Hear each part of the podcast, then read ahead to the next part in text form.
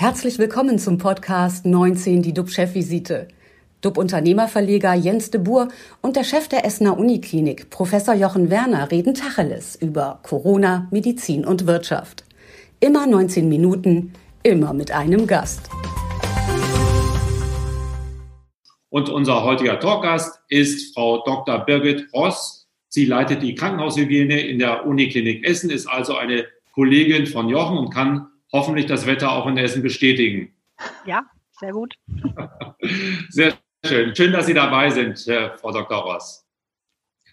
Zur aktuellen größten Herausforderung in Sachen Hygiene gleich mehr. Erstmal zurück zu Jochen. Lieber Jochen, was beschäftigt dich heute und wie stehen denn die aktuellen RKI-Zahlen? Wie sehen sie aus? Ja, das RKI hat äh, mitgeteilt, dass 23.648 Neuinfektionen vermeldet wurden. Das sind 842 weniger als vor einer Woche. Es ist ja immer ganz schwierig zu beurteilen, ob und wie viel vielleicht auch weniger getestet wurden. Aber auf jeden Fall, es ist nicht äh, weiter gestiegen. Ähm, etwas bemerkenswerter sind dann schon wieder die Zahlen zu den Verstorbenen leider eine neue Höchstzahl, 426 in oder an äh, Covid-19 Verstorbene. In Deutschland haben wir damit jetzt die Grenze von 15.000 im Zusammenhang mit Covid-Verstorbenen überschritten. Und wir haben in Deutschland noch eine weitere Schallmauer durchbrochen. Und das sind über eine Million Infizierte mit dem SARS-CoV-2-Virus. An der Universitätsmedizin Essen versorgen wir aktuell 128 Patienten stationär, 48 davon auf den Intensivstationen. Leider sind gestern wiederum zwei im Zusammenhang mit ähm, Covid-19 verstorben. Ja, und zu deiner Frage, was mich besonders beschäftigt, ähm, gestern in der Bild veröffentlicht ein vertraulicher, da sieht man, wie es dann immer mit der Vertraulichkeit ist, ein vertraulicher, möglicher Impfplan aus Nordrhein-Westfalen, dem größten Bundesland, das wir haben. Und wenn ich das so alles lese, dann bekomme ich schon auch ein wenig Zuversicht, äh, was die Impfung betrifft. Das überrascht mich jetzt, weil du bislang in unseren Sendungen immer sehr, sehr skeptisch gewesen bist, was Impfung anbelangt. Ja, das bin ich auch, wenn ich über die Bewältigung dieser Riesenaufgabe, die Durchimpfung quasi oder zumindest eines großen Teils der Bevölkerung spreche, weil ich immer sage, das ist eine riesige Logistik, das wird man auch hinbekommen, nur es, es geht nicht mit Zeitdruck, also das dauert. Aber das, was ich jetzt meine, ist, ähm, dass wir vielleicht bestimmte Gruppen äh, eher geimpft bekommen. Aber bevor wir darauf äh, noch eingehen, ähm, ich habe auch schon vor einigen Wochen gesagt, dass ich mir Sorgen mache, wenn das mit der Impfung losgeht, dass dann natürlich auch immer die Gefahr besteht, dass gerade über die sozialen Medien ähm, Kampagnen dagegen gemacht werden. Im Moment, glaube ich, sind ganz viele euphorisch und wollen sich impfen lassen. Und dann denke ich an den Mund-Nasenschutz zurück. Da gab das ganz klare Bilder im Internet ähm, aus medizinischen Atlanten und so weiter, wo das äh, Hautveränderungen um den Mundbereich gab. Das hatte nichts zu tun äh, mit Mund-Nasenschutz, aber sie sind dafür missbraucht worden, diese Bilder. Und das hat dann wiederum dazu äh, geführt, dass Menschen verunsichert wurden. Das ist das Thema, das ich einfach sehe. Und und ich glaube, wir müssen darauf schon hinweisen. Wir müssen auch die Hausärzte unbedingt mit an Bord nehmen, weil das sind die, die das Vertrauen zu den äh, Patientinnen und Patienten haben können und die dann doch davon überzeugen können, auch mittel- und langfristig sich impfen zu lassen. Hm. Das sind ja dann die Ausführungen und das sind die Gefahren von Social Media. Kannst du uns dann Hoffnung machen, inhaltlicher Art, was die Impfung und so weiter anbelangt? Ja, also ich glaube, wir können doch jetzt feststellen, dass die Impfstoffe von BioNTech und von Moderna vor der Zulassung stehen. Alles andere wäre doch eine Überraschung. AstraZeneca hat gestern nochmal verkündet, äh, dass sie noch eine Studie vielleicht zusätzlich machen wollen. CureVac ist in der Warteschlange, die sind auch bald soweit. Also ich glaube, das ist das. Das ist Punkt eins. Und dann müssten wir damit ja starten und dann müssen wir gezielt starten. Das heißt, bestimmte Risikogruppen müssten geimpft werden äh, und natürlich auch die patientennah arbeitenden äh, Mitarbeiterinnen und Mitarbeiter in Krankenhäusern. Und ich glaube, das ist super wichtig, weil die würden eine Stabilität im Gesundheitswesen dann äh, äh, hervorbringen, diese Impfung.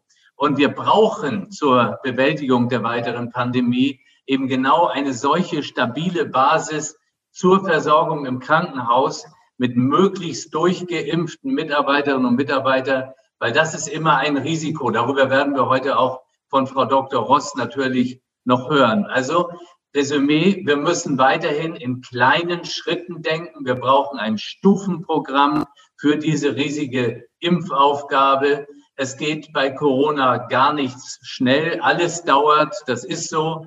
Nur das Einzige, was schnell geht, das ist die Verbreitung von dem Virus. Und der können wir ja wiederum durch die AHA-Regeln entgegenstehen. Und dazu gehört eben auch die Krankenhaushygiene. Und bevor wir jetzt gleich zu Frau Dr. Ross kommen, komme ich trotzdem noch mal auf das Wetter zurück. Ähm, das ist sicher auch in Hamburg so. Es ist kälter geworden, es wird kälter. Es kommt jetzt der Winter. Corona hat uns alle fest umklammert. Wie sieht die Wirtschaft diesen kommenden Winter jetzt? Tja, da hat äh, Microsoft-Gründer äh, Bill Gates, äh, ist ja eine der meistgehörten Stimmen äh, weltweit, was die Pandemie anbelangt. Der hat jetzt kürzlich ein Interview gegeben bei CNN und äh, da sagt er, sagt er auch, dass der Impfstoff wird kommen. Also man merkt, es gibt eine weltweite Euphorie. Aber da ist er optimistisch, aber er warnt vor den nächsten Monaten, er warnt vor dem Winter. Und seine Aussage, wir sollten uns die nächsten sechs Monate große Sorgen machen. Erst im Frühling dürfte sich die Situation entspannen. Eben, wie gesagt, weil es dann Impfstoffe gibt und weil das Wetter auch dann wärmer wird. Für Unternehmer, insbesondere in der Gastronomie und Reisebranche, heißt das, wir müssen oder ihr müsst noch drei bis vier Monate irgendwie durchhalten, Kurzarbeit, staatliche Hilfe. Es muss diese, diese Hilfsmaßnahmen müssen genutzt werden.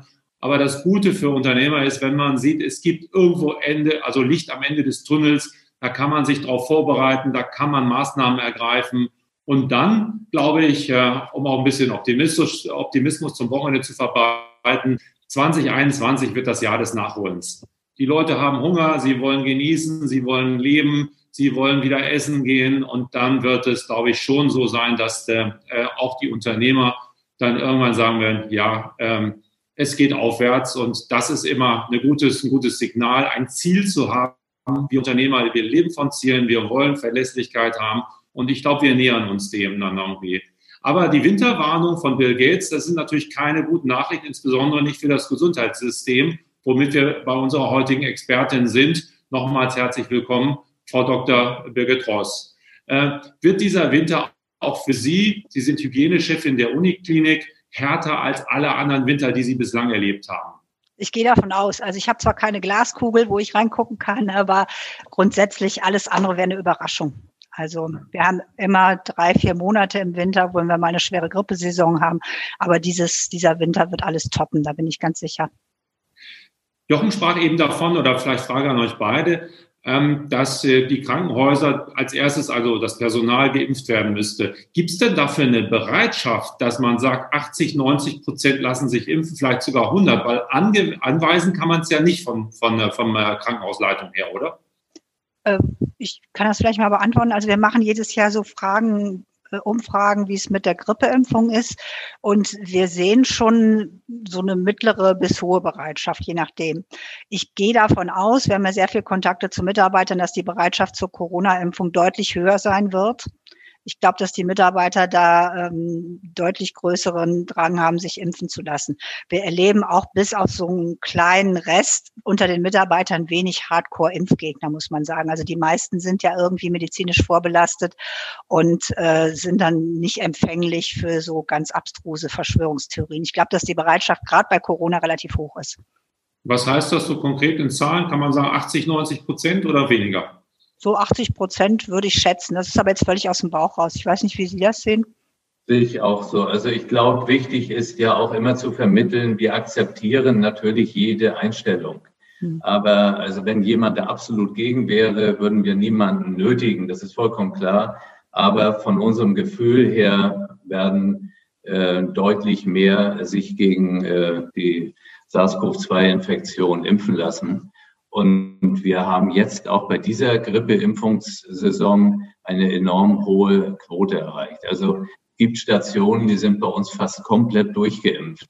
Und das war vor fünf Jahren definitiv anders. Ist vielleicht eine überflüssige Frage, aber ihr beide, ihr würdet euch auch sofort impfen lassen, weil ihr ja zum System gehört. Ja. Ja, okay. Ähm, wenn man mal schaut, die, was sind denn die größten Herausforderungen gerade voraus in Ihrer täglichen Praxis? Ähm, ja, bei uns kommt so Corona on top. Also der ganze mhm. Rest läuft ja weiter. Krankenhaushygiene ist ja viel mehr. Das geht ja um Trinkwasser, das geht um Raumluft, das geht um Keime und so weiter. Und Corona kommt on top. Und die größte Herausforderung ist eigentlich, dass sich das so gedreht hat vom Patientenschutzthema, was die Krankenhaushygiene eigentlich hat, auf so ein Mitarbeiterthema. Mhm. Und äh, wir verbringen unendlich viel Zeit mit äh, infizierten Mitarbeitern, mit Mitarbeitern, die Fragen haben, mit Fragen zur Quarantäne. Also das ist was, was wir vorher als Thema nie in dem Ausmaß hatten. Und ich glaube, diese Mitarbeiterfokussierung ist was Neues und ist für meine Mitarbeiter auch wirklich anstrengend. Also das ist nochmal ein ganz anderer Aspekt und nochmal eine Vielzahl von Telefonaten, die dazukommt. Nimmt das denn aktuell zu? Können Sie, dass man sagt, es finden immer mehr Mitarbeiter, die in Quarantäne gehen, die sich infiziert haben? Nee, das ist etwa gleichbleibend. Wir haben passend zur Epidemiologie halt einen relativ hohen Stand. Und wenn in einer Stadt viele Leute infiziert sind, sind natürlich auch viele Mitarbeiter im Krankenhaus infiziert, weil die wohnen nun mal in der Stadt. Das hat mit dem Krankenhaus selber gar nichts zu tun. Ähm, da ist der Stand seit Wochen gleichbleibend hoch, aber die Nachfrage und die Verunsicherung ist halt wirklich, das zeigt sich das ganze Jahr durch seit Februar, ähm, ist da ein unglaublicher Fragebedarf. Hm. Man, man sieht ja durch Covid-19 auch auf der anderen Seite, dass es weniger oder zumindest im Frühjahr weniger Verkehrsunfälle gab, weil viel weniger Leute unterwegs waren. Merken Sie an, an einer anderen Front irgendwo Entlastung, dadurch, dass Sie sich jetzt so konzentrieren und fokussieren auf die Hygienemaßnahmen rund um Covid-19? Nee, leider nicht. Also die meisten Hygienesachen laufen einfach weiter. Ich meine, wir sind ja immer noch ein Krankenhaus und versorgen kranke Leute.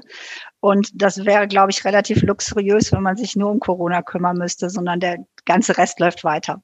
Also wie gesagt, um ein Beispiel zu nennen, Trinkwasser ist immer sehr aufwendig für eine Krankenhaushygiene und das brauchen wir, ob wir nur Corona haben oder nicht. Mhm. Und Sie mussten zum Teil drastische Maßnahmen einsetzen, um vor der Pandemie zu schützen. Zum Teil gab es eben auch Besuchsverbote. Ja. Warum genau ist das erforderlich und wie sehr belasten solche Entscheidungen auch Sie persönlich? Also als Hygieniker bin ich das ja gewöhnt, ziemlich viele unpopuläre Entscheidungen zu treffen.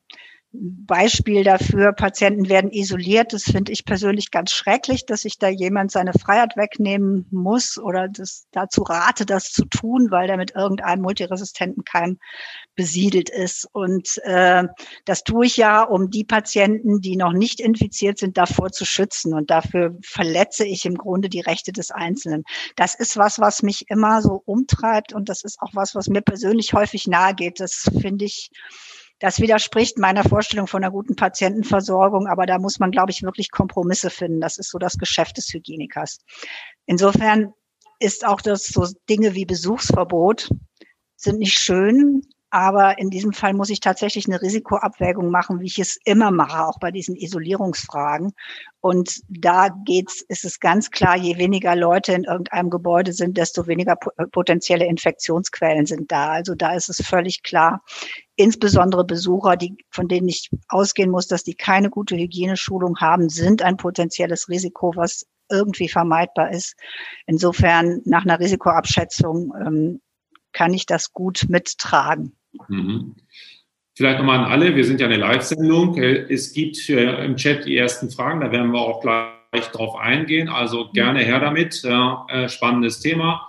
Und äh, Fragen sind wie immer alle erlaubt. Es gibt keine dummen Fragen, nur dumme Antworten. Also von daher ermutige ich äh, Sie, euch alle, macht mit. Äh, meine nächste Frage ist, äh, bei Ihnen laufen ja auch die Entscheidungen über die mögliche Quarantäne von Mitarbeitern zusammen. Welche Rolle haben dabei die Gesundheitsämter? Also Quarantäne sprechen Gesundheitsämter aus, nicht wir. Das mhm. ist ein amtlicher Vorgang und das ist ein rechtliches Dokument. Ähm, es gibt Vorgaben vom RKI, wann diese Quarantäne auszusprechen ist und wann nicht.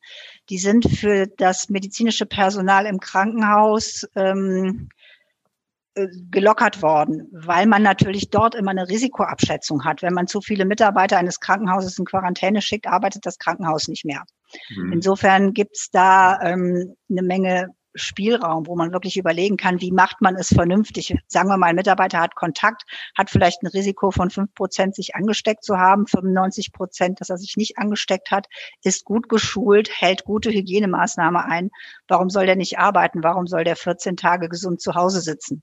Das mhm. mag bei einem Postangestellten eine völlig andere Geschichte sein, aber bei einer Intensivschwester, die dann 14 Tage gesund zu Hause sitzt und nichts tut, während hier andere unglaublich viel arbeiten müssen, das hat keine äh, Relation. Also das sind Dinge, wo wir mit den Gesundheitsämtern im Gespräch sind. Aber am Ende des Tages haben die Gesundheitsämter den Hut auf. Also das ist deren Verantwortung, eine Quarantäne auszusprechen oder nicht.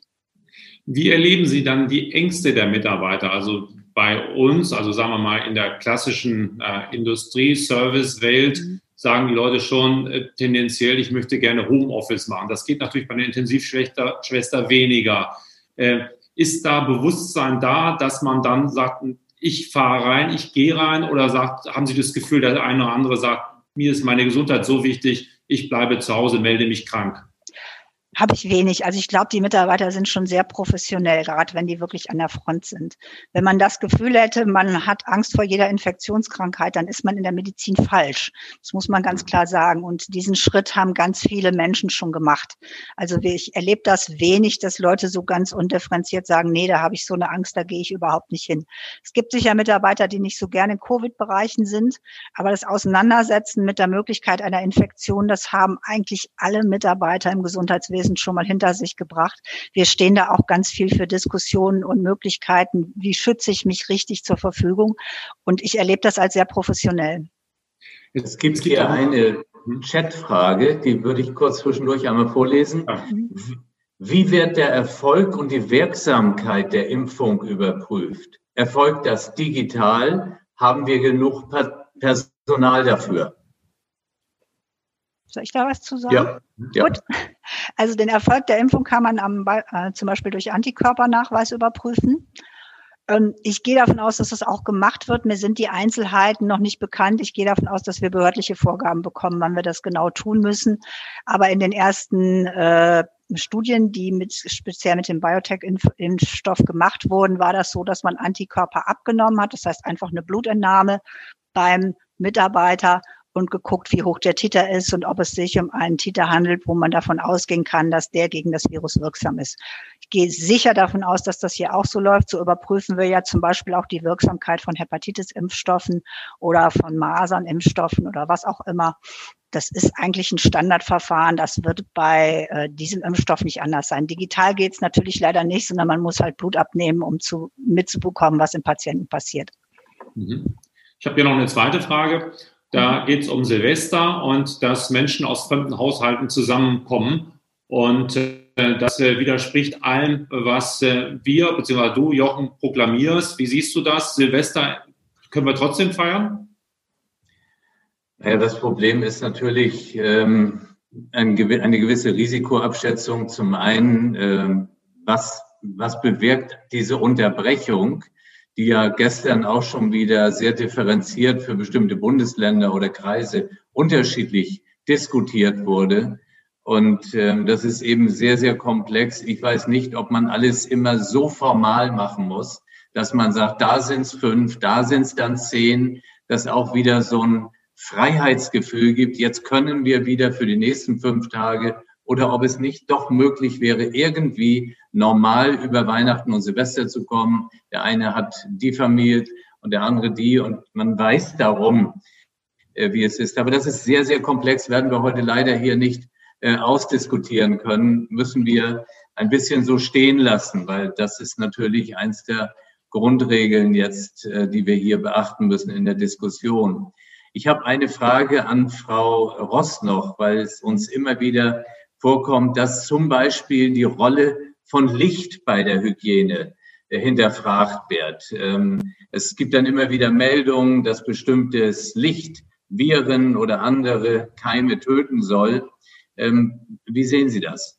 Ja, prinzipiell ist das richtig, das tut es. Ähm, insbesondere UV-Licht ist da gut. Das Problem, was man so ein bisschen davon daran hat, ist, das UV-Licht muss halt auch auf eine glatte Fläche treffen. Also wenn das UV-Licht direkt auf das Virus trifft, wird das Virus auch getötet, ganz zuverlässig. Das, das klappt prima.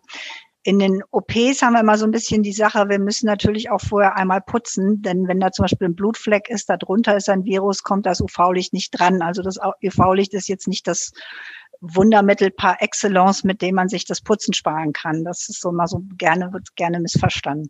Ansonsten grundsätzlich UV-Licht ist eine gute Sache, um dieses Virus zu vernichten. Also Licht an, alle, und äh, dann hilft das schon mal so ein bisschen. Henri. Genau. Wobei Sie darauf achten sollten, UVC-Licht zum Beispiel ist schädlich für die Augen, dann ist zwar das Virus tot und Sie können nicht mehr gucken. Das ist auch nicht Sinn der Sache. Oh Mann, Mann, Mann, Mann. Jetzt dachte ich, jetzt gehen wir ein bisschen Hoffnung jetzt ins Wochenende rein. Aber ja, 19 Minuten sind wieder rum. Wir haben auch schon wieder leicht überzogen. Also äh, vielen Dank, Frau Dr. Birgit Ross. Alle Sendungen auf watz.de und auf dub-magazin.de. Unser Talkgast am Montag ist Dagmar Freitag.